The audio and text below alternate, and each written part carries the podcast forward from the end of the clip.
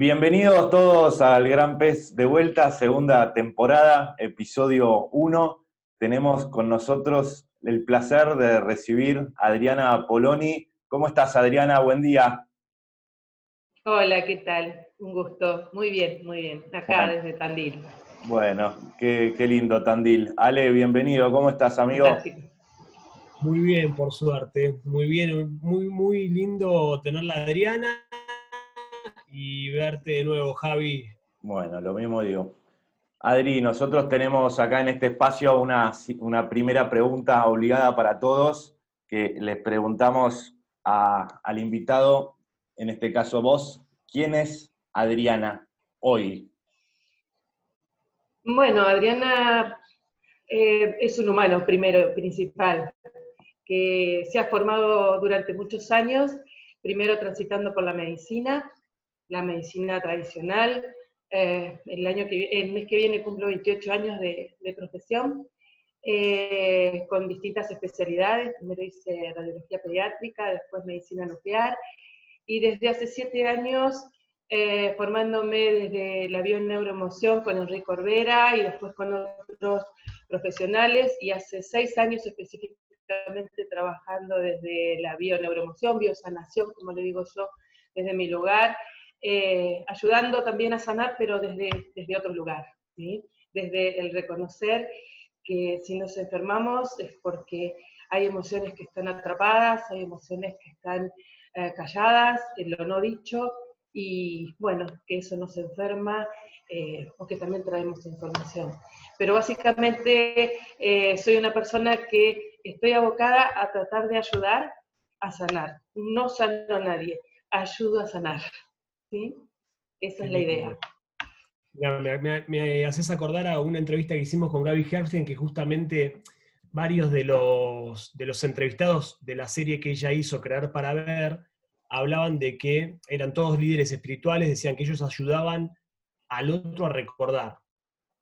Sí, acá tenemos mucha memoria. Eh, cuando nos hemos encontrado con vos, Ale, eh, saber que tenemos tantos millones y millones de células, que tienen tanto ADN, eh, y que en ese ADN eh, traemos información y que cuando yo siempre les, pongo a, las personas que vienen a consultarme eh, que traemos información del árbol hasta cuatro generaciones, decimos, wow, y venimos a repetirla, apagarla, a apagarla, a repararla, a oponerla, es como que, uff, qué impacto, ¿no? Pero también ayuda a sanar, sabemos que no, a veces no somos ni culpables de lo que nos pasa, de lo que sucede, de lo que elegimos, sino que estamos respondiendo a historias familiares, a historias de útero, a historias de nuestros padres, y eso ya ayuda, inmediatamente ayuda a, a comenzar a sanar. ¿Por qué?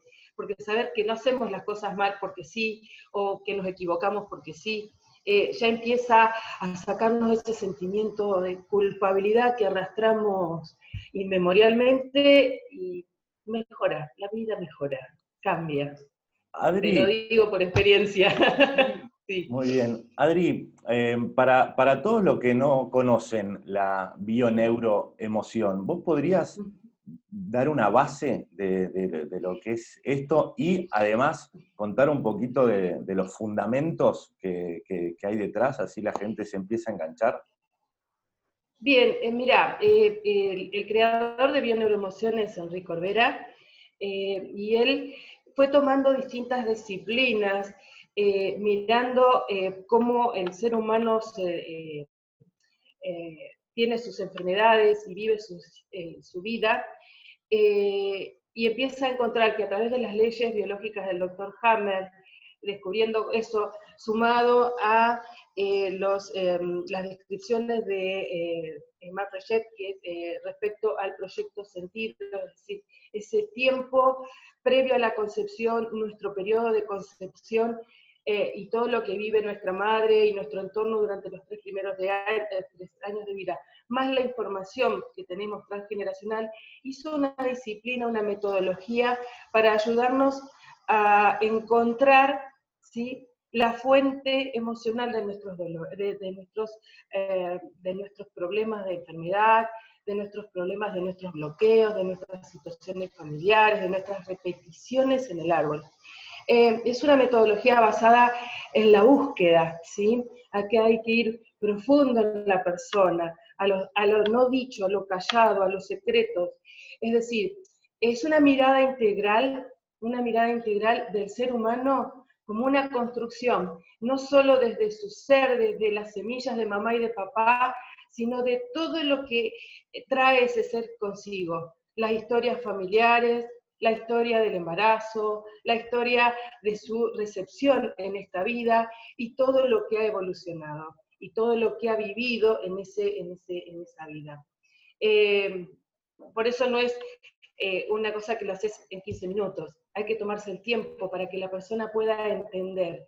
Y al entender, comprenderlo y descubrir por qué le pasan las cosas, en realidad no decimos por qué, sino para qué le pasan las cosas, o para qué está teniendo esta enfermedad, o para qué eh, vive lo que vive, eh, comenzar a sanar, porque todo es interno, no es externo. ¿sí? si todo lo que estamos viviendo, todo lo que experimentamos es desde nuestra propia eh, creencia, desde nuestros propios principios, valores y nuestra construcción como seres humanos, ¿sí? con una gran influencia. No sé si, si entendés eh, lo que estoy diciendo, Gaby. Eh, sí, sí, sí, lo entiendo, me fascina y, y, ahora, Ale, justo te quería hacer una pregunta, pero después te voy a, te voy a preguntar a ver ¿Cómo nos podés ayudar vos a que encontremos nosotros mismos todas esos, e, esas caminas, e, esas, esas fuentes y, tal? Pero Ale, estabas por preguntar algo, ¿no es cierto? No, no, no, vamos con eso, vamos con eso. Bueno, eso. Bueno, mira, cada uno tiene una historia, ¿no? Yo siempre me refiero a la mía porque es la, la que yo he vivido, ¿no? Eh, ¿Qué historias tengo? Y yo tengo muchas historias, pero siempre hablo desde la medicina.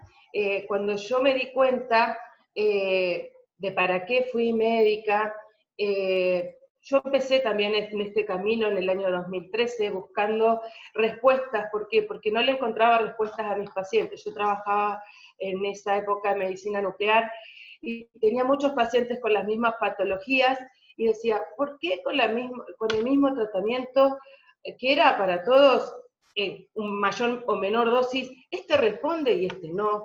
¿Por qué tengo esta paciente que está tanto tiempo eh, recibiendo una dosis terapéutica por su cáncer de tiroides? ¿Por qué estoy tanto tiempo con esta persona que no evoluciona y el otro con una sola dosis cambiaba su vida, mejoraba los anticuerpos, todo?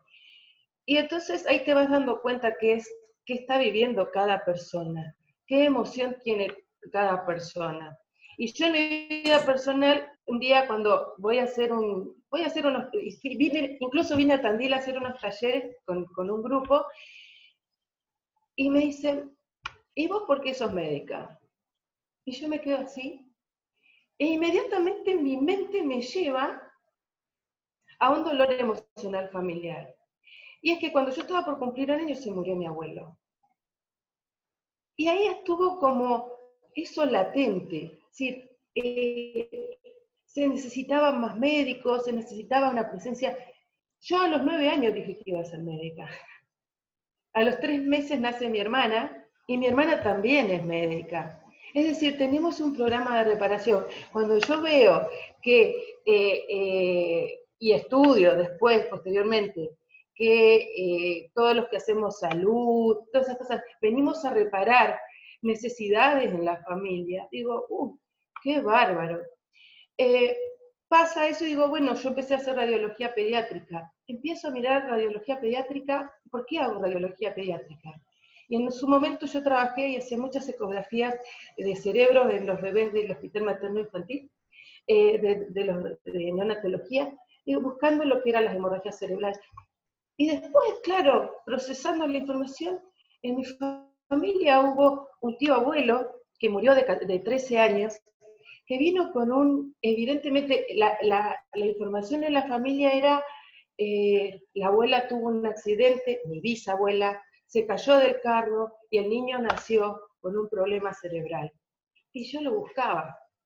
Y después eh, me formo en medicina nuclear y acá, eh, acá es lo más loco. Voy a hacer una formación en, en, Perú con el doctor Cristian Beyer, haciendo codificación dental. Y en un momento me llama en un apartado y me dice, ¿sabes por qué eres médica nuclear? Y digo, no, la verdad que no. Me dice, porque en tu familia alguien fue regalado. Y yo había hablado con mi mamá 20 días antes y me había contado que mi bisabuela, de la cual mi mamá tiene su nombre, había sido regalada. Yo no sé si a todos les pasó, es decir, si toda esa historia es igual para todo el mundo, pero a mí me pegó y me pegó muy duro, ¿me entendés? ¿Sí? De que una información que yo tenía desde hacía 20 días, este hombre me la diga. ¿Sí? Y no solo ahí, empiezo a mirar un montón de cosas. Mientras fui médico también trabajé como bombero. ¿Qué pasó en mi historia? Yo tuve dos abuelos, uno que lo mató, un bisabuelo que lo mató un rayo, y una abuela que murió, una bisabuela que murió quemada. Entonces, y vos decís, ¿y para qué es esto? Para estar preparados. Para estar preparados si surge un problema en el árbol, tener cómo resolverlo que alguien sepa cómo hacerlo. ¿Me entendés? Sí, vamos viendo, y en, lo cotidiano, ¿sí? Eh, cuando yo trabajo con los pacientes, eh, yo digo, ¿y vos que sos docente? Digo, ¿quién fue, quién sufrió por no ser, o por ser analfabeto, o porque no pudo estudiar? Ah, sí, mi abuela, o mi, o mi mamá, o, ¿me entendés? Entonces, uno va haciendo un montón de cosas reparando en el árbol, trayendo información, reparándola para sanar. Venimos a sanar, a repetir, porque pertenecer tiene un precio. Eh, y a veces el precio es tener la misma profesión, hacer exactamente lo mismo, ¿sí? Pero traemos muchísima memoria, ¿sí? Y entonces, desde ese lugar es cómo lo vemos. ¿Y qué, qué es lo que se ha grabado? Se grabaron los conflictos emocionales. Y el doctor Hammer descubrió ¿sí? su, patología eh, después que tuvo un gran shock emocional. ¿Cuál fue la pérdida de su hijo? él hizo un tumor de testículo. ¿Con qué creó un hijo? ¿De dónde salieron las células para crear un hijo? Hizo un tumor de testículo después que muere su hijo. Y su mujer hace un tumor de mama. ¿Por qué hace un tumor de mama? Y las mamas son protección en el nido, problemas en el nido, preocupaciones en el nido.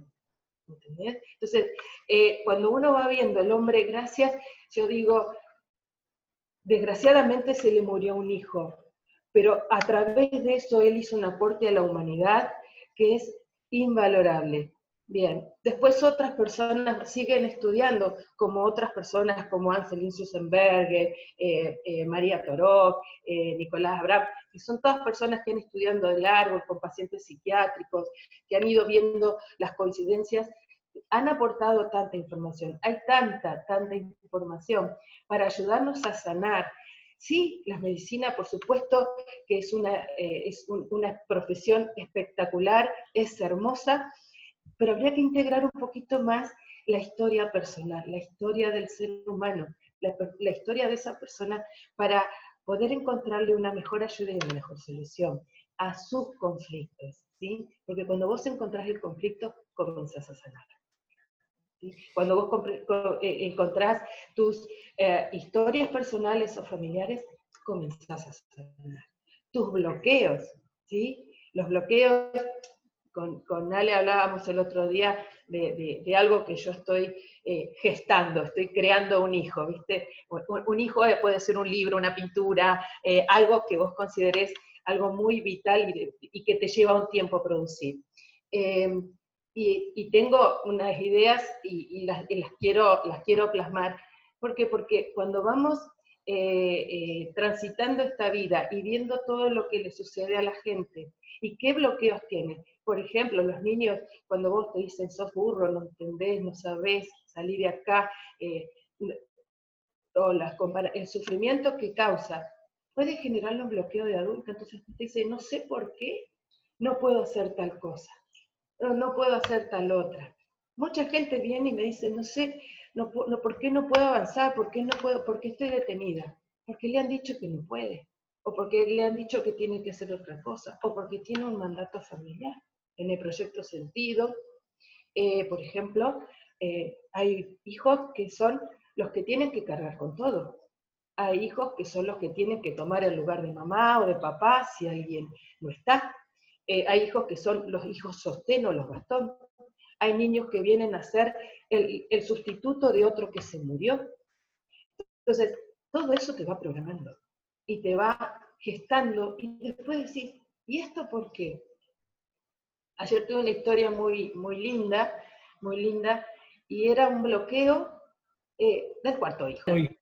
O un bloqueo por ser el cuarto hijo, o qué mandato tenía por ser el cuarto hijo. Y en este caso, en la lógica del árbol, había que por los dos lados, el cuarto hijo había sido un sufrimiento para los padres. Y esa persona, ¿sí? Tenía eh, como cuarto hijo no ser un problema. ¿Sí? Y cuando lo descubrís, es un alivio. Eh, yo siempre busco eh, la palabra que, me exprese que hemos encontrado la respuesta, porque en esto lo que buscas son respuestas, ¿sí? Es decir, ¿y cuáles son las palabras? Me siento aliviado, me siento tranquilo, estoy en paz, me saqué un peso. Esas son las palabras que yo voy buscando en, el tránsito y al final de la consulta. Puede durar dos horas, dos horas y cuatro, dos horas y media, depende de cada persona y a veces de cómo también está la resistencia ¿sí? de cada persona a encontrar las respuestas. A veces es muy difícil y otras veces un poco mucho, eh, más fácil. Pero bueno, cada persona es única y, tenés que eh, apostar a que eh, con los conocimientos, con las herramientas que vas empleando, puedas llegar a que se vaya con una respuesta. Mira, hay, gracias Adri, hay, mm, el otro día estábamos hablando algo con Adri, me gustaría como también echarle luz, que es, ¿por qué mucha gente aumenta peso durante la cuarentena? Ah, bueno, mira, eh, ¿qué pasa? ¿Qué es, ¿Qué es el sobrepeso? ¿Qué es? Es decir, es aumento de la grasa. ¿sí? No aumentamos eh, músculo, no aumentamos de hueso, aumentamos con grasa. ¿Qué es grasa? La grasa es una célula que es liviana, que la podemos transportar, y es una reserva. ¿sí? ¿Qué pasa con, con la cuarentena? Estamos viviendo una situación de estrés. Tenemos un enemigo, invisible pero enemigo al fin. Y la grasa es una, es un, eh, es una solución biológica ¿sí? Para protegernos.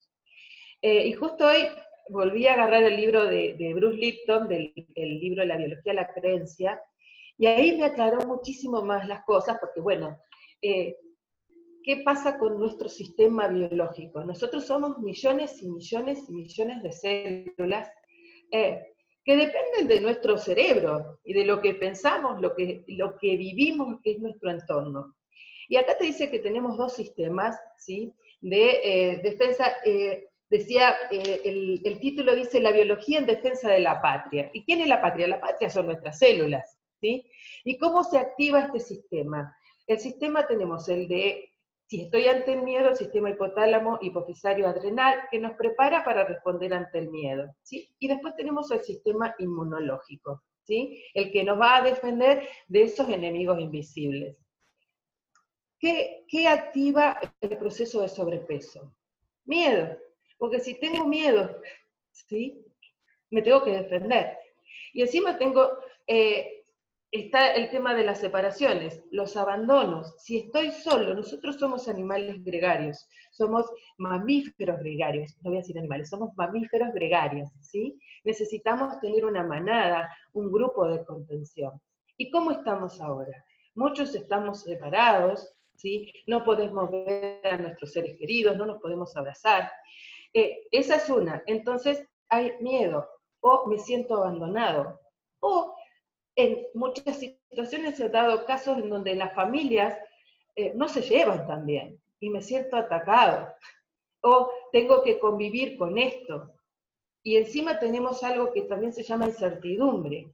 Y si tengo incertidumbre, el sistema me prepara ¿sí? para protegerme. Y como no sé si voy a poder comer, si no sé si voy a tener dinero, también guardo reservas. Eso es lo que está haciendo eh, esto de engordar. Sí, estamos más en casa, estamos todos más juntos, estamos todos, pero inconscientemente hay miedo y muchos están viviendo separaciones, abandonos, ¿sí? Eh, y protección, porque si tengo un enemigo, aunque sea invisible, mi cuerpo me prepara, ¿sí? Para resistir, ¿sí? Eso es eh, lo, si me siento eh, eh, atacado, ¿sí? Y constantemente sentimos las noticias y estamos estas cosas, inconscientemente el sistema está, está entre el sistema adrenal y el sistema inmunológico está así. Y cuando esto se transforma en algo de mucho tiempo, tengo que tener reservas. Y también está, como decías, el hambre, ¿no? Que también quizá transgeneracional Sí, bueno, y memorias, y memorias de hambre, porque si ponele, nuestros ancestros vivieron en la guerra, estuvieron en una guerra, o vinieron escapando del hambre. Ahora estamos en una guerra, eh, en una guerra eh, eh, biológica, ¿sí? para el inconsciente es revivir una experiencia, ¿sí? Y meternos en la guarida y quedarnos todos agazapaditos en la guarida, y eso hace tengamos reserva para poder enfrentar, porque no sabemos qué es lo que viene. Nuestro inconsciente está activado desde ese lugar. ¿sí? Es decir, eh, ¿en qué se carga la biología? De que sobrevivamos. ¿sí? Entonces, esto hace, si tengo reservas, ¿tengo posibilidades de sobrevivir? Sí. Si, si tengo miedo a tener hambre, a, tener, a que me falte el alimento, y bueno, lo que coma lo voy a metabolizar para que por las dudas me falte. Y a veces, sí, lo puedo estar viviendo y otras veces son memorias, pero se activa. Adri, hablaste bastante del miedo. Em, leí por ahí en algún lado, a ver si te suena la frase que Roosevelt dice que a lo único que hay que tenerle miedo es al miedo mismo. Al miedo mismo. Bueno, ¿cómo nos volvemos más valientes? Porque el miedo incapacita, el miedo te, crea patrones en la cabeza que te hacen sentir incapaz, que decís, ahí viene el cuco, ahí viene la pandemia, me quedo acá, eh, no puedo, ya es tarde, un montón de cosas. ¿Cómo, cómo entrenamos la, valentía? Eh, primero fijándote eh, si realmente lo que estás experimentando es una situación de peligro. Es decir, si yo siento y me vivo mirando la tele con todo lo que me dicen y me genera en mi sistema eh, eh, hipotálamo hipofisario el tema de la alerta, estar constantemente prendido a una información que me pone en un lugar de estrés, ¿sí? Me genera miedo. Lo que me dicen, la información que me entra, me pone en un estado de estrés. Entonces, bueno, eh, una de, de, las formas que yo por lo menos tengo es no saturarme de información que me ponga en un estado de alerta. ¿Sí? Porque eso es una de las maneras. Segundo, ¿realmente estoy en peligro? Sí o no. ¿Estoy cuidado? ¿Tengo alimentos? Sí o no. Empezar a preguntarme, realmente, de, en el lugar donde estoy, ¿es peligroso? Sí o no. ¿Cuántas posibilidades tengo de eh, contagiarme? ¿Y cómo está mi sistema? ¿Estoy bien alimentada? ¿Estoy mal alimentada? Porque si tengo miedo, el mismo miedo inhibe el sistema inmunitario. ¿Sí? Porque, ponele, si vos estás con, una infección tirado en el desierto, esto es del libro de Bruce Lipton, pero eh, eh, si vos estás con una infección en el desierto y escuchás, eh, ponele en el África, y escuchás el rugido de un animal, ¿qué vas a hacer? ¿Te vas a quedar ahí esperando que la infección te deje o vas a salir corriendo? Primero está la supervivencia, entonces el sistema inmunológico se inhibe. ¿sí? Y si estoy con miedo constante, nuestro sistema inmunológico se debilita. Entonces, empezar a tener cosas que nos estimulen, ¿qué me gusta hacer? ¿Qué me gusta? Eh, me gusta leer, me gusta cantar, me gusta, bueno, generarme conductas que estimulen mi sistema. Ver a las personas que quiero, bueno, a través del, celular, de la pantalla, ¿sí? Llamar a mi padre, llamar a mi madre, llamar a mi hermano, a mi amigo. Conectarme con cosas que me generen bienestar. ¿sí? Eh, hacer cosas que me saquen, poner, si nunca hice algo, bueno, la gente ahora se ha dedicado muchísimo a cocinar. ¿Por qué? Porque es algo creativo que me saca del lugar, ¿sí? Bueno, después lo como, pero inconscientemente también me estoy generando un refuerzo para poder afrontar situaciones de miedo, porque la naturaleza, si tengo miedo a hacerme más grande, ¿sí? Es una solución de eh, enfrentarme y no de eh, escapar, huir, En la naturaleza el comportamiento es más eh, de, agrandarme, es decir, los animales, los, pájaros erizan los pelos, eh, las plumas, los animales erizan los pelos, eh, todos tienen un comportamiento de miedo. ¿El humano cuál, es el comportamiento de miedo? No puede irse para arriba, se, ensancha, se, aumenta de tamaño. Entonces, buscar qué, qué me genera liberación de tensiones. ¿Querés correr en tu casa? Bueno, correr. La gente sale a correr, bueno, eh, o no puede correr, bueno, corre en tu casa, buscate una cinta, bicicleta, generate algo eh, para que este nivel de estrés y de, eh, de, miedo disminuya. Esas son las cosas, sí. Em, y, y, sacándolo de, lo particular del tema del peso y llevándolo ya a, otros miedos. La semana pasada hablamos con, con un amigo, psicólogo Matías Muñoz, que hablábamos del miedo a la vida. ¿Cómo las personas se pueden hacer más valientes frente a ese tipo de miedos más generales? Para, esos miedos que incapacitan y... Ah, eso es, eh, el miedo a la vida también tenés que ver desde dónde viene, eh, desde dónde viene eh, generado, ¿no? A veces puedes tener la impronta y no te digo cómo enfrentarlo, sino a veces qué es lo que te puede traer. Pensa, fíjate si eh, cuando estabas adentro del útero hubo el pensamiento de que no nazcas. ¿Sí? Y eso puede ser un miedo. Pero de, parte de quién? ¿De parte de quién? ¿De, la, de la mamá? por ahí sí, o se pensó en no tener ese niño. Después el niño se tiene, pero el miedo ya se generó, porque el sistema hipotálamo hipofisario recibió esa información. Y por ahí tengo miedo, ¿sí? Y vivo con ese miedo y no lo sé. Y a veces son memorias de útero. A veces son memorias de eh, situaciones vividas que el niño no es consciente. Vos pensás que nuestro inconsciente es 95-97% de lo que maneja nuestra vida. ¿sí? Y a veces son cosas que están muy grabadas. Y nosotros también tenemos la figura de lo que se llama el yaciente, ¿sí? que son por ahí muertes prematuras en nuestro árbol, no gestionadas. Y hay como eh, esta cuestión que, se, que, se, que uno trae como esa información, ¿sí? Eh, y, la, y la lleva gestando toda su vida.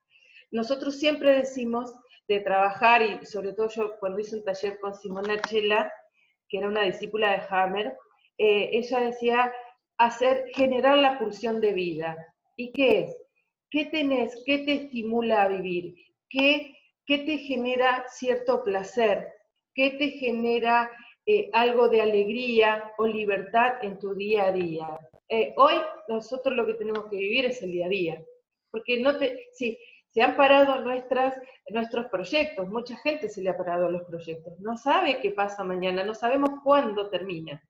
Y eso genera incertidumbre y malestar. Entonces, la, la, la idea es generar en el día a día, ¿qué puedo hacer yo hoy ¿sí? para vivir este día como si fuera el último. Eso, es decir, eso se puede decir, a veces es muy difícil de lograr, ¿sí? pero eh, generarse, ¿qué te estimula? Es decir, por ahí sentirme que, que, puedo ver a alguien, que puedo escuchar a alguien, sentir que puedo eh, elegir algo, comerme algo rico, incluso comer algo rico. Programo mi día ¿sí? Para ver si a la cena me hago algo rico y puedo disfrutarlo. Y eso me produce liberación de dopamina. Acá tenemos que tener, eh, tener entendido que también los neurotransmisores juegan una parte muy importante de nuestra vida y de nuestros manejos mentales hacia nuestra biología. Y a veces cuando eh, en la depresión, por ejemplo, ¿sí? se sabe que hay células que se dividen menos, ¿sí? y que cuando comienzan a salir de la depresión se estimula la, la división de células de hipocampo y hay eh, y los neurotransmisores cambian. Bueno, ¿sí? hay que ver cómo está viviendo cada persona y qué recurso le puede servir, qué le hace bien. Yo he tenido mucha gente que me dice, ah, no sé, porque para mí la vida es nada. Bueno, no hay nada que te estimule, nada. Ver, ver una planta, ver, salir y mirar una flor, eh, fijarte si escuchas una música. No hay nada en absoluto que estimule tu vida. Yo creo que todos tenemos algo, ¿sí? Eh, cuando se genera la pulsión de muerte también tenés que trabajarlo. Pero yo creo que la pulsión de vida es ahora, ¿qué quiero? ¿Qué me hace, qué me hace feliz? Yo no programo mi día, yo lo vivo. Sí, tengo por supuesto algunas actividades que hacer, tengo que trabajar, tengo que generarme mi ingreso, tengo que cocinar, pero si me sale un plan distinto, no pasa nada, porque no pongo en el día o en el día a día planes concretos, porque si no me frustro si no los puedo lograr, y eso hace que mi calidad de vida se altere. Entonces lo disfruto, disfruto cada cosa. Vamos, Quería justamente hablar, hablar de eso, porque quizá mucha gente ya entendió de que somos 97% inconsciente, por lo cual dice, ¿cómo hago? ¿Cómo, cómo? A ver, la pregunta es, ¿qué herramientas se pueden llevar ellos hoy para decir, bueno, voy a empezar a darle más luz a ese inconsciente, con el fin, que creo que es el fin, y quiero que también a ver si puedes unir la respuesta, de qué es disfrutar una vida, cómo sería encontrar un lugar de bienestar diario. Uf, eso es, eh, mira, yo me encuentro mucha gente que viene y me dice, bueno, no tengo el aliento de vivir, no tengo esto. Bueno, ir buscando qué programas podés tener inconscientes, ¿eh? muchísimos, muchísimos programas inconscientes que me llevan a tener una mala, mala vida. Incluso, por ejemplo, te hago un comentario, eh, muchas eh, personas que han nacido mellizos y ha muerto un mellizo, ¿sí? Y es como que esa, es decir, hay una incomprensión de ese abandono, hay una incomprensión de ese, de ese sentimiento que no lo pueden llegar a reconocer, de que me quedé yo y el otro se fue, y eso hace que por ahí la vida sea eh, muy triste, muy amarga, y se quedó con la amargura de mamá. Yo tuve una paciente, eh, por ejemplo, que una vez vino a consultarme porque ella fumaba marihuana. Dice, lo único que me hace sentir bien es la marihuana. Dice, lo único que me da alegría es la marihuana. Bueno, está bien, vamos a mirar. conozco a uno que también, conozco a uno que no voy a decir el nombre, bueno, pero, de la marihuana también. Bueno, pero, pero, a ver, eh, no, a ver, en este caso yo me refiero a esta persona porque, bueno, es la experiencia que yo, yo tuve. Entonces, y, me, eh, y, ¿por qué fumas? Dice, porque yo vivo triste. Digo, ¿y triste desde cuándo? Y desde que nací, me dice. Ah, bueno, bien. Entonces ahí le digo, ¿y qué pasó cuando naciste? Me mira así y me dice, ¿y qué sé yo? Ah, sí, dice, ¿sabes qué pasó? Cuando mi mamá entró en parto, el hermano de mi mamá eh, había tenido un accidente y estaba en terapia intensiva. Ah, le digo, mira, un parto bárbaro. No, dice, pobrecita mamá, estuvo sola, re triste, porque estaban todos esperando en la puerta, que cuando yo estaba por nacer, estaban todos en la puerta de la terapia intensiva viendo si mi tío se vivía o moría. Digo, ¿cómo estaba tu mamá cuando te estaba pariendo? Y me dice, ah, claro, re triste. Y le digo, ¿qué te transmitió? Y eso me dice, la tristeza. Le digo, ¿y qué teta tomaste durante los primeros días? ¿Cómo estaba esa leche que tomabas? Porque la bioquímica también cambia.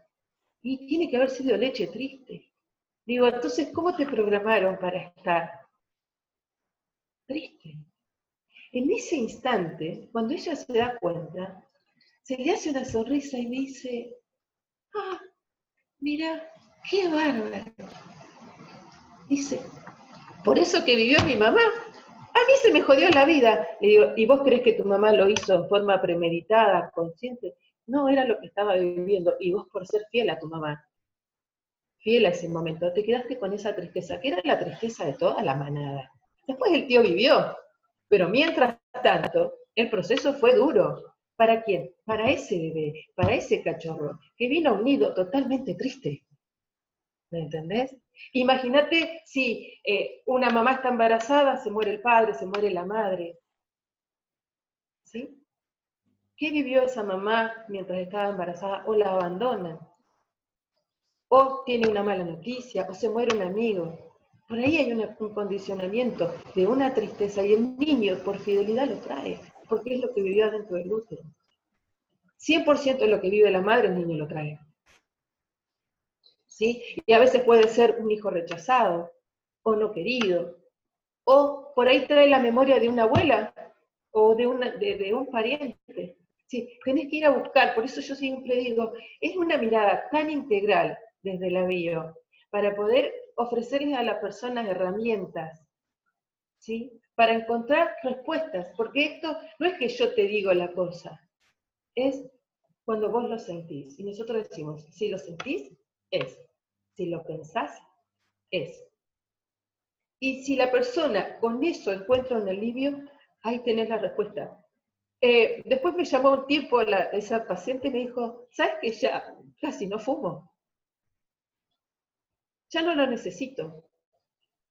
Porque ella buscaba a través de la marihuana y drogas, tiene que ver siempre con mamá, mamá necesito, mamá te necesito, mamá acompañame. La primera adicción es que es mamá, la leche, la teta de mamá, ¿sí? Entonces, imagínate cómo se condiciona la vida de una persona, ¿sí? Si mamá está triste, no la, o tiene un embarazo triste, o se sintió sola y abandonada. Acá la consulta por sentirme solo y abandonado es una constante. ¿Sí? ¿Y eso cómo te condiciona la vida? Imagínate hoy, si siempre me sentí solo, o me, han dejado solo, o me han dejado abandonado, y hoy tengo que estar así, cuando había por ahí hecho mis manadas con las que me sentía contenido, y hoy tengo que volver a estar solo, ¿sí?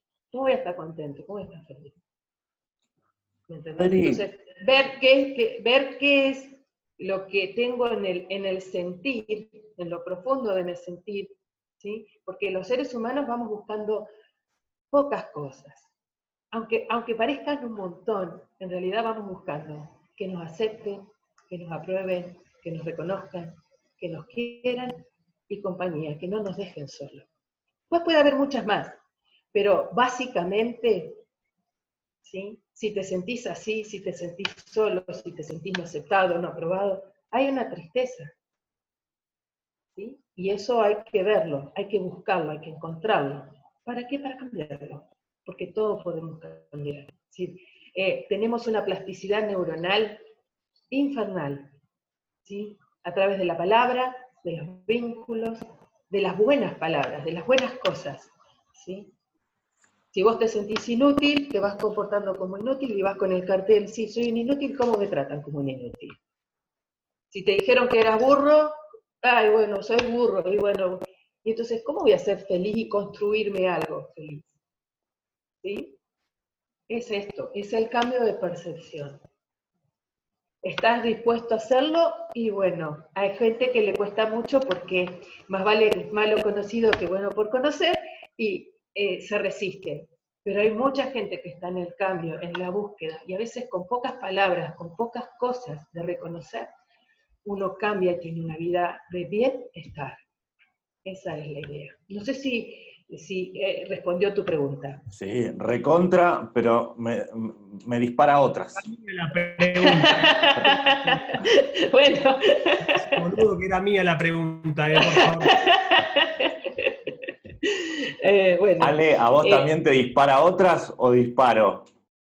No, anda, vaya por ello, Javi, vamos. Dos cosas me dispara. Uno, ¿cómo, cómo es el caso de las personas que, por, por lo que fuera, eh, generan una, una, una, enfermedad neurodegenerativa? Por ejemplo, yo tengo a mi vieja que tiene Alzheimer Y una vez una chamana amiga mía me dijo, sin saber nada, que tenía Alzheimer, nada, me dijo, mira, tu vieja tiene un tema de memoria porque ella quiere olvidar y quiere olvidar que se le murió un hijo, que era un hermanito mío que se murió de chiquito.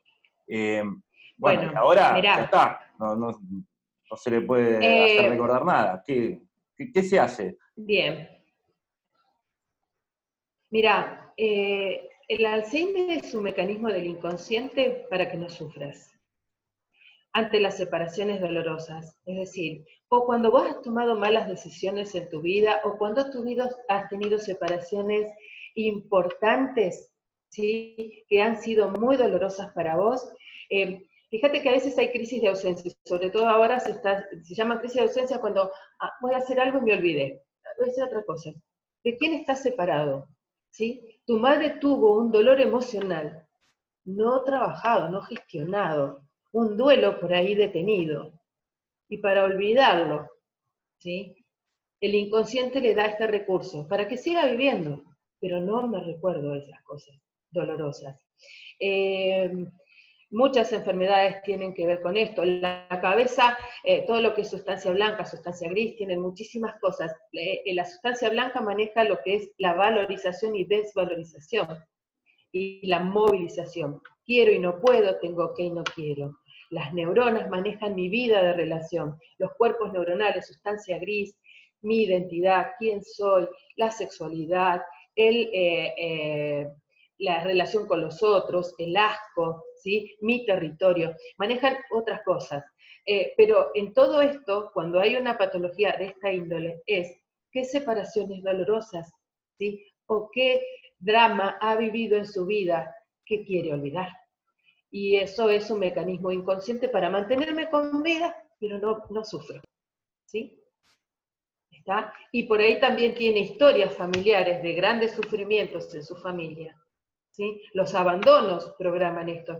Mira, hace poco leía eh, un reporte, eh, porque bueno, yo miro películas, miro todo y a todo le encuentro esto desde de, la bio, y decía que había personas eh, africanas que, que vivían en África y comparaban a otra población de africanos que vivían en, eh, en, Estados Unidos y que los africanos de Estados Unidos tenían más frecuencia de Alzheimer que, que, las personas que estaban en África. Y es lógico, tuvieron una separación, un cambio de territorio, tuvieron que adaptarse a nuevas cosas. Y todo ese proceso, ¿cuánto dolor le costó? Pero sobre todo la separación. ¿Sí? La separación genera crisis de ausencia, dolores emocionales. Quiero evitar eh, eh, esto. ¿Y, se las puede ayudar, Adri? O sea, por ejemplo, la mamá de Javi, ¿se la puede ayudar hoy en día? ¿O tienen que hacer más un trabajo los hijos? Eh, mirá, cuando ya está instalado es muy difícil entrar, porque ¿cómo, ¿cómo te pones a trabajar con alguien que no recuerda? ¿Sí? Es muy difícil, es muy difícil. Ya cuando está instalado, lo que hay que sí entender y habitualmente yo tengo eh, una lectura para los hijos de, personas con Alzheimer, ¿sí? Eh, para disminuirles su, sentimiento, para disminuirles su sentimiento de, impotencia, porque lo que entramos todos es en el tema de la impotencia, que no me reconoce o que se olvidó de todo, lo que era mamá. No, eh, a mí me ha pasado de, trabajar no con los pacientes de Alzheimer, pero sí con, los, con, con los familiares. Y cuando leo lo del Alzheimer, que está escrito en, uno de los, diccionarios de biodecodificación que tenemos, entran en una comprensión y los ayuda mucho a ellos a sostener y acompañar este proceso. Eh, mira, cada ser va a gestionar como puede, eh, pero cuando uno entra en una comprensión de que lo que está viviendo la persona es el producto de la vida de esa persona, de sus buenas eh, elecciones o sus dramas, ¿sí? Porque el inconsciente eh, para, para, para, para ayudarnos a sobrevivir puede tener muchísimos recursos. ¿sí? Incluso nosotros hablamos de lo que se llaman las constelaciones cerebrales, no las familiares, que es otra cosa. que son focos activos. ¿Por qué constelaciones? Porque son como grupos neuronales o zonas del cerebro prendidas, viste, como las constelaciones, como, como lucecitas, como estrellitas prendidas, con distintos conflictos. Y cuando se suman dos o más conflictos, esas cosas hacen un bloqueo en el cerebro y te hacen actuar de determinada manera. Un TOC, eh, eh, un, asma, eh, a veces los estados de, mal epiléptico.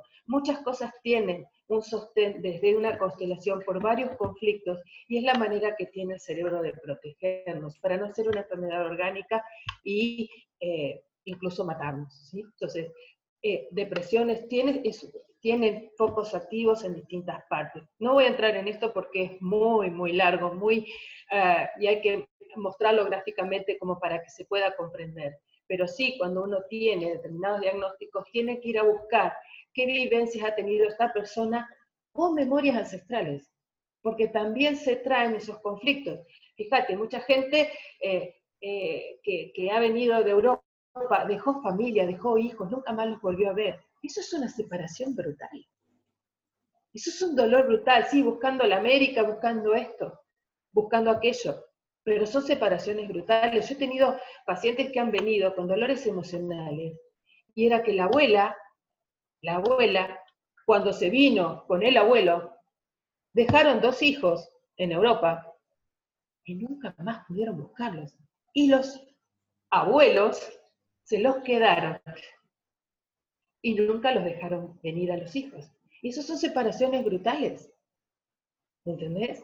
Y hoy yo, nieta de esa abuela, puedo tener ¿sí? una separación brutal porque eh, se va mi hijo y me activa el mismo programa.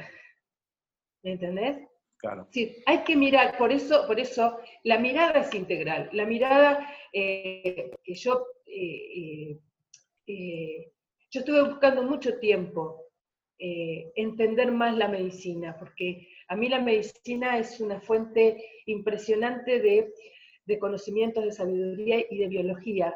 Yo siento que la biología para mí es algo eh, increíble, maravilloso. La de un animal, la de, la, de una planta, la, biología en sí. Amo la biología, porque me parece la expresión máxima de la creación del universo, ¿sí?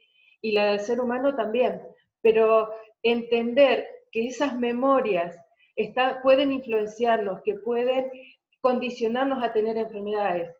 Una, una, una, una, creo que te lo conté a vos, Ale, en un momento. Tuve una paciente que vino con artritis de las manos, artritis reumatoide, muy deformada, muy, mucho dolor. Sí, bueno, vamos a desvalorización en la acción, con mucho juicio y mucha crítica. Pero ella era la doble, que bueno, son conexiones que se hacen en el árbol por el nombre, por el parecido físico, por fecha de nacimiento, por fecha de muerte, de una abuela que había sido la bandera. Y ella lo único que había escuchado decía, ay, mis manitos, cómo las ha hecho sufrir a mis manitos. Eso escuchaba la niña de la abuela, porque la abuela lavaba con agua helada. Eh, ¿Y ella para qué viene? Si tiene una artritis reumatoide, va a lavar ropa, va a hacer la bandera. Y a veces son reparaciones en el árbol. Traer una enfermedad puede ser una reparación, puede ser una solución para dolores ¿sí? emocionales que han sufrido otros. ¿Y los dolores de rodilla? Mi vieja tiene muchos dolores de, rodilla, cadera, espalda. Bueno, eh, me parece que es ponerla a tu vieja. Eh, eh, pero siempre tiene que ver todo lo que es, todo lo que es huesos, músculos, tendones, ligamentos, articulaciones, tiene que ver con desvalorización. Tengo que y no quiero, o quiero y no puedo. Las rodillas eh, hablan de someterme, de dirección, de varias cosas, ¿sí? De la, de la adolescencia. Entonces, hay que ver qué historia, eh, no poder seguir el ritmo, no poder acompañar, o no quiero acompañar y tengo que hacer lo que no quiero. ¿sí? igual lo hice porque, como le voy a pasar esta entrevista a mi vieja, para abrir para que después te llame. Bueno, eh, pero eso es una decisión personal. Nadie puede eh, eh, a presionar a otros eh, para, para, que haga algo porque es una necesidad y una decisión muy, muy personal y tiene que estar eh, dispuestos mentalmente, espiritualmente a hacer esto. Sí, lo que uno busca, yo siempre le digo a la persona que trabaja, con la cual trabajo, que es única, irrepetible y sagrada. Y que como, como ese ser puede tomar esta vida, decidir elegirla, vivirla en bienestar o en malestar. Una de las cosas más frecuentes es el victimismo. El victimismo, ¿por qué me pasa esto? ¿Y por qué aquello? ¿Y por qué el otro? Bueno, hay que ver qué lograste con, eh, con ese victimismo. ¿sí?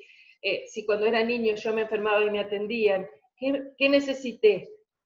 Atención, comprensión, y la obtenía solamente cuando me enfermaba. ¿sí? Y entonces puede ser mi recurso para que me atiendan, para que me mimen, para, que, eh, para obtener eso que yo necesito desde lo profundo y no lo, no lo he logrado hacer desde otro lugar. Entonces, eh, por eso, cada persona es única, es irrepetible, es sagrada, Y por lo tanto debe ser respetada en, eso, en lo que decida, para bienestar o malestar. Pero es una decisión, es como la persona dice, bueno, yo me voy a morir, bueno, está muy bien, pero ¿querés morir en bienestar o en malestar? Entregando y haciendo el sacrificio o eh, eligiendo que, bueno, la muerte es es una certeza única que todos nos vamos a morir. ¿Sí? Yo no tengo miedo a la muerte, yo me preparo todos los días para morir. Agradezco cuando, cuando me levanto y agradezco al final del día. ¿Por qué? Porque tuve un día más. Pero no sé cuándo me voy a morir, no sé de qué me voy a morir. Lo único que queremos evitar siempre es el sufrimiento. ¿sí? Lo que más le tenemos miedo a la muerte o miedo en sí es al sufrimiento, a sufrir, a sufrir dolores y ver el sufrimiento en nuestro entorno. Pero la muerte es la única certeza como seres vivos que tenemos, que nos vamos a morir. Entonces, reconocerla, amigarse con la muerte, que es, como dijo Patricia Sosa, es, eh, es el otro traje. ¿sí? Eh, es así, yo lo veo así. ¿Y vos, y vos Adri, ¿cómo, cómo, qué herramientas tenés para, primero, cómo definís bienestar? bienestar, que yo estoy aquí ahora, que lo que estoy haciendo me gusta, que lo que elijo lo puedo hacer, y si no lo puedo hacer, bueno, veo por qué no lo puedo hacer y qué otras formas tengo de, de, compensar eso. Eh, yo he ido eligiendo en mi vida muchísimas cosas. De hecho, de la comodidad de tener un trabajo donde me pagaban, a la incomodidad o la dureza o el, eh, el desafío de tener que generarme mi dinero día a día. Yo, ejemplo, cuando me divorcié, tenía 40 años, eh, me fui con mis dos hijos, me llevé mis dos hijos, dejé todo. Eh, bueno, y empecé a vivir una vida diferente. ¿Y qué elegí? Yo elegí menos dinero, pero más bienestar. Y bienestar para mí era estar tranquila con mis hijos, hablar con mis hijos, charlar, eh, poder abrazarnos, poder acariciarnos, no escuchar gritos yo en un momento me decidí que en mi vida no había más gritos, no había más ofensas, no había más maltratos de ninguna índole, ¿sí? Ni laboral, ni familiar, ni nada. Y eso lo sigo repitiendo hasta hoy. Y en el fondo van apareciendo todas las personas que funcionan de esa manera. Entonces, yo que, digo hoy, tenía amigas, sí, muchas, muchas se fueron, ¿sí? Porque cuando vos cambias, todo cambia. ¿Yo qué elijo hoy? Eh, tener mi lámpara de sal, tener una luz que me gusta, comprarme una flor. Bueno, pues cosas, cosas, tengo ganas de, hacer algo, lo hago. Y si no lo puedo hacer, y bueno, veré. O si me llama una amiga, me voy a tomar un café. O vení, tomamos un café acá a casa, si no puedo salir. Bueno, ese tipo de cosas. Elijo cada momento como ese momento que vivo y lo disfruto. ¿entendés? Hay sol, me voy, puedo salir a caminar, me voy a caminar. E, es decir, es una elección diaria, es decir, así como vos elegís eh, tomar un mate o tomar un café, es qué vas a elegir para vivir este momento la mejor manera posible. E, es, así lo aprendí a vivir yo. Antes vivía que tengo que hacer, tengo que, que cumplir, tengo que hacer esto, tengo que hacer aquello. Era todo hacer, hacer, hacer.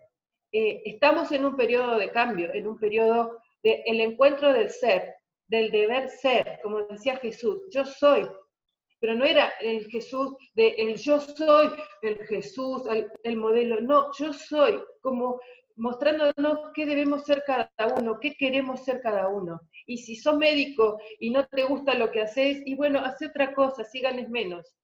Así la tengas. Si, si, si sos, eh, si sos, qué sé yo, productor y no te gusta y lo estabas haciendo porque tu familia se hizo, o fueras panadero y no lo querés hacer, elegí qué querés ser pero que te haga feliz. Yo a mis hijos nunca les pedí que fueran profesionales, hacen lo que quieren, ¿me entendés? Sí, no, no deben ser, porque yo tuve hijos no para que sean lo que yo quiera, yo tuve hijos para que, ser, para que sean felices. Y eso es lo que les voy a enseñar o les voy a aportar.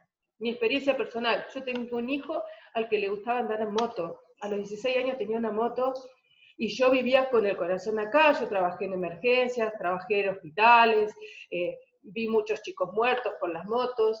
Eh, bueno, yo para mí era un sufrimiento mi hijo que anduviera en moto, porque era mi mente constantemente suponiendo que se iba a golpear, que se iba a lastimar. Y en un momento me senté al lado de mi hijo que se, se había quemado con la moto, se había, se, había caído, él se iba a la costa eh, a andar en moto, se había caído, se había quemado, y digo, ¿qué sentís, hijo, cuando andás en moto? Me dice, es la libertad más grande, es lo más maravilloso del mundo. Soy tan feliz. Dije, listo, yo no voy, dejo de ser tu problema. No te voy a estar diciendo, ojo, cuidado. No, bueno, ¿qué hicimos? Le ayudé a comprarse una mejor campera, que tenga un mejor casco. Bueno, apostando a eso y que disfrute. Y vos lo ves disfrutar. Y decís, ah, qué placer poder ser parte de la felicidad, de no estar condicionando a un hijo para que haga lo que uno quiere, para que haga lo que, eh, o que no haga porque yo tengo miedo. Una cosa es amor y otra cosa es querer. Cuando, cuando quiero, poseo. Cuando amo, doy libertad. Y ese es el punto. ¿Sí? Porque te quiero, no quiero que hagas esto, porque no quiero que hagas que yo no quiero. Sí, soy yo, me pongo yo. No, hay que ser. Con mi pareja yo también tengo libertad, elijo lo que hago, ¿sí? Y él hace lo que él quiere. Pero desde el respeto, desde la comprensión y desde el acompañamiento, porque somos dos personas únicas. Ni es mi mitad, ni yo soy la mitad, dejémonos ese tipo de cosas. Somos personas y tenemos que respetarnos como personas. Que quiero que haga esto, que quiero que haga aquello. No, ¿por qué? Porque eso es una suposición. No, porque si no hace esto, yo... No, ¿Qué elegís vos? ¿Ser libre o, ser un esclavo? ¿O porque te quiero no puedo hacer tal cosa? ¿Porque me quiere no puedo hacer tal otra? No, no pasa por ahí. Pasa por reconocerte que tenemos esta vida, que es, como a mí me dicen, y no, pero en tus vidas pasadas, mira, esta es la única que tengo. ¿Y cómo la quiero vivir? Hace muchos años elegí vivirla en bienestar. Y cuando elegís en bienestar, todo el universo conspira para que eso suceda. Yo no quiero más gente tóxica a mi lado. ¿Qué hago? Lo programo. No quiero gente tóxica a mi lado. No se aparece. Se va. Si viene alguien, se va solo. ¿Y a qué considero tóxico? El chismorreo, eh, la mala onda. Eso. yo no tengo ganas de esas cosas. Yo prefiero estar leyendo un buen libro, mirando una buena peli, mirando una serie, escribiendo, escuchando música, para no contaminarme, porque quiero bienestar. Pero ¿qué es lo que vende? Vende la maldad, vende la perversión, vende eh, eh, los dramas, eso. Y nos contaminamos todo el día con esas cosas. Entonces, ¿qué elijo el bienestar? Yo no miro la tele. Sí, escucho las noticias, más bien las leo, leo tres o cuatro como para estar informada, pero no me contamino, porque mi vida es bienestar, no malestar. Son elecciones. Son elecciones. ¿Mm? Buenísimo, eh, Adri. Bueno, es lo que puedo aportar desde, desde, desde todo este trayecto, que no ha sido fácil, ¿eh? No ha sido fácil. Las, las decisiones, eh, pero elegir Cambiar implica adquirir poder y seguridad, porque si nunca doy un paso, no sé lo que me espera. Yo he dejado todo, he cambiado, no saben todo lo que he tenido que dejar, pero no es un drama. En su momento por ahí decía, ¿cómo hiciste tal cosa? ¿Cómo? Bueno, esa es la mirada del otro. Si yo tengo paz, si yo tengo tranquilidad, si tengo seguridad, si tengo confianza. No, porque ¿qué va a decir mi padre si hago tal cosa? Mis padres se enteraron que yo había renunciado a mi trabajo de, de jefa de un servicio un mes después. Y yo renuncié porque no me dejaban irme a hacer lo que yo quería. Y tenía que mantener a dos hijos, y sí, ¿y sabes qué? Los pude mantener igual. los pude ayudar igual. ¿Por qué? Porque cuando vos eh, generás bienestar en tu vida, eso se transmite, como dicen los cuatro acuerdos. Eh, sea impecable con la palabra. Impecable. Que salgan buenas cosas de tu boca.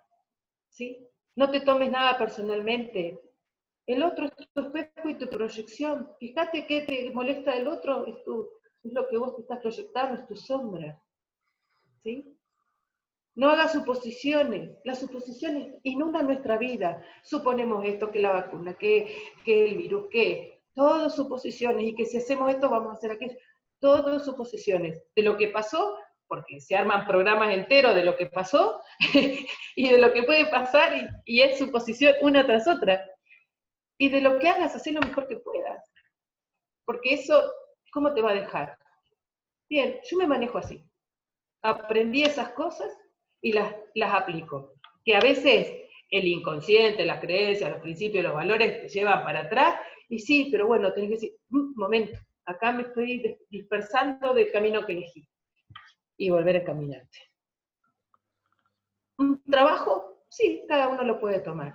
Pero ahí había, eh, hay un flaco, no me acuerdo cómo se llama, que escribió Lunes Felices, que también hizo esos cambios, de pasar de grandes cosas, eso, es elegir qué es lo que quiero, qué es lo que deseo para mi vida, qué hace que mi vida sea eh, válida de vivirla. Me encanta.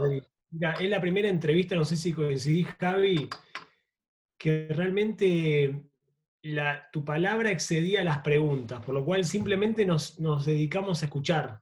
Realmente para mí fue, fue un lujo ¿Vos, Javi, querés agregar o preguntar algo más?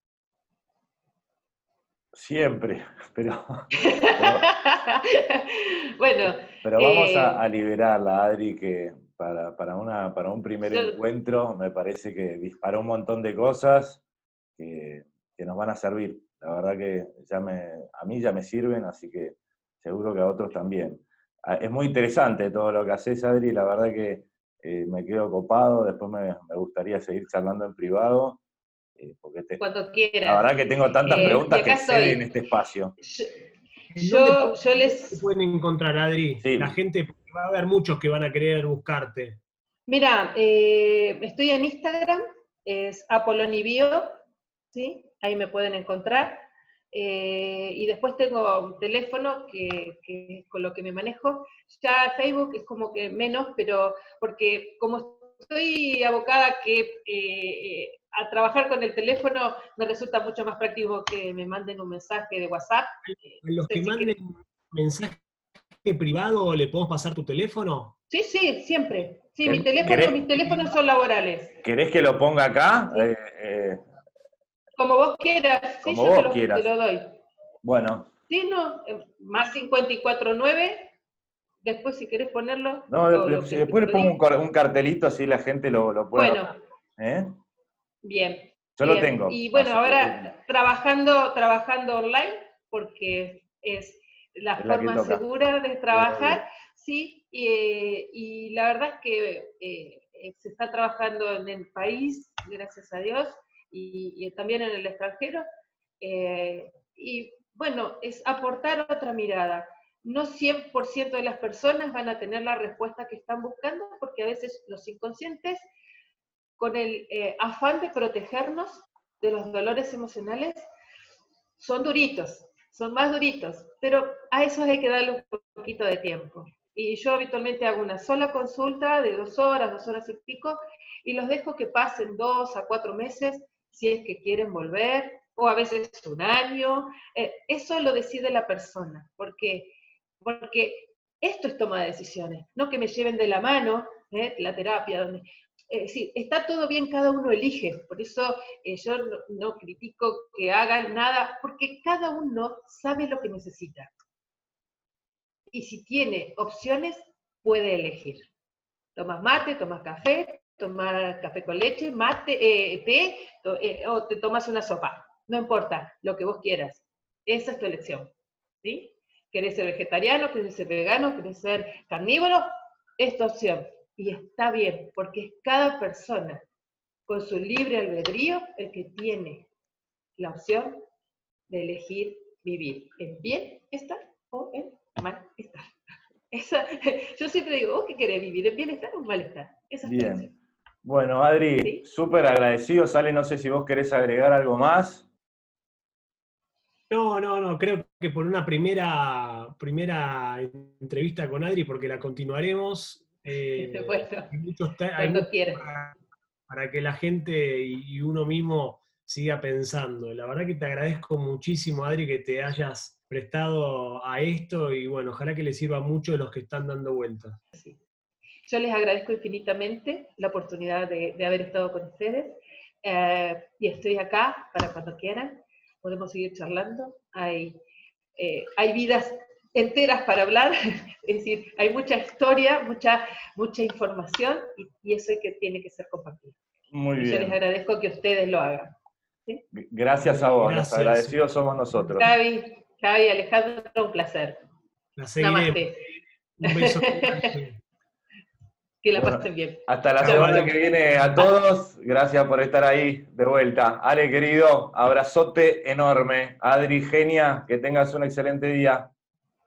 Gracias, igualmente. Hasta pronto. Bye, bye. ¿Sí? Chau, chau.